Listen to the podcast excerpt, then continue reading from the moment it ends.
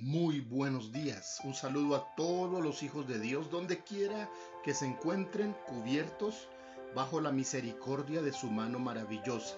Ese es el deseo de mi corazón, que usted, amigo, familiar, hermano, pastor, esté bajo la sombra del Omnipotente, ese lugar más seguro, más indicado para estar en estos días donde mundialmente somos atacados por ese virus que poco a poco vamos venciendo y que con oración, con fe, con clamor, con solidaridad, con unión, podemos todos vencer estando en casa y cuidándonos.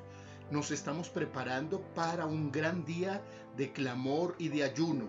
La iglesia cristiana y muchos que deseen unirse el próximo jueves, llamado Jueves Santo, nos presentaremos delante del Señor en ayuno, clamaremos por la sanidad de los enfermos, oraremos contra ese virus, resistiremos esa avalancha de enfermedad y creemos que podemos eh, tener la victoria de parte del Señor. Así que le invito a prepararse y le invito a estar dispuesto con su familia en casa para presentar o mediodía o el día completo como desee y eh, tener tiempo para leer la Biblia, para orar, para escuchar mensajes que estaremos enviando. Así que tenga en cuenta eso. Ayer estuvimos en el Salmo 139 viendo la primera parte, la cual llamamos Dios conoce todos mis secretos. Ahora vamos a ver los versos 7 al 12, donde vamos a tocar el tema No hay lugar para esconderse de Dios. Dicen estos versos, ¿a dónde me iré de tu espíritu? ¿Y a dónde huiré de tu presencia? Si subiera a los cielos, allí estás tú. Y si en el Seol hiciere mi estrado, he aquí, allí tú estás.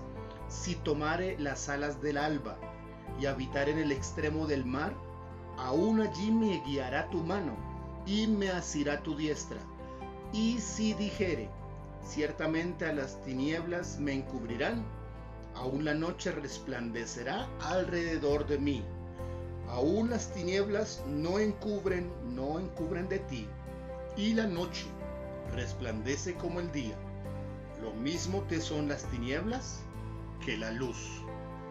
Esta maravillosa canción compuesta por David, que habla de la omnipresencia y la omnisciencia de Dios. Tratan esta segunda parte entonces la necesidad de reconocer que no encontramos un lugar donde podamos escondernos de Dios. Al estar tratando de buscarle en los cielos, es el lugar, es eh, donde encontramos al Señor. En los cielos está su presencia. Pero si fuéramos al otro extremo, donde están enterrados los muertos que han, que han dejado esta tierra, el Seol, conocido ese lugar como el lugar eh, de los muertos, aún allí Dios puede mirarnos. En el extremo del mar, dice el salmista, puedo ser alcanzado por la mano de Dios. Y si me metiera en las cuevas o, o un lugar bien oscuro, bien oscuro, en la más densa oscuridad, o cualquier otro lugar parecido, allí también Dios puede y tiene la capacidad de verme. Así que tanto en la oscuridad como en la luz Dios puede verme de manera muy clara. Ahora, ¿por qué el salmista está hablando de huir de Dios? Él está pensando en ciertas personas que pasan su vida tratando de esconderse de Dios Ninguno de nosotros deberíamos escondernos de Dios. La única razón que nos motiva a escondernos, a huir de Dios, es porque hemos fallado, porque no queremos reconocerle. Pero en Dios hay perdón, en Dios hay misericordia. No hay lugar donde pueda huir de Dios. No puedo esconderme de Dios. Primero, porque en todo lugar puede verme. Y segundo, porque necesitamos su presencia. Así que para aquellos que se pasan su vida huyendo de Dios, hay quienes eh, invierten al contrario su vida buscando a Dios. ¿Cuál, en qué grupo usted está? hoy buscamos a Dios con todo nuestro corazón porque reconocemos que necesitamos su presencia. Hay gente que no busca a Dios y aún así quiere hallar su misericordia o se queja porque Dios no lo bendice. Mientras que hay otros que son muy fácil encontrados y encuentran la bondad de Dios. Si tú no buscas a Dios, Él sí te ha estado buscando. Ahora, es mejor que te humilles y te dejes encontrar por el Señor y que reconozcas tu necesidad de Él, que Él finalmente te llegue a encontrar en mal estado y en una condición en que ya no pudieras resolver nada. Dios te ha estado buscando y el salmista nos dice que no hay posibilidad de escondernos de Él. Así que hemos decidido, en lugar de huir, acercarnos.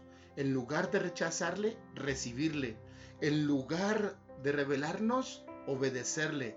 En lugar de resistirnos, ser bendecidos por su mano maravillosa. Ese es el Dios creador del cielo y de la tierra, que en primer lugar conoce todo de nosotros y en segundo lugar en todo lugar donde podamos estar, allí puede alcanzarnos, mirarnos, bendecirnos y ayudarnos. Antes de que sea Dios juez, Dios es Padre de misericordia. Él es perdonador y nos proveyó un camino de salvación en Cristo Jesús.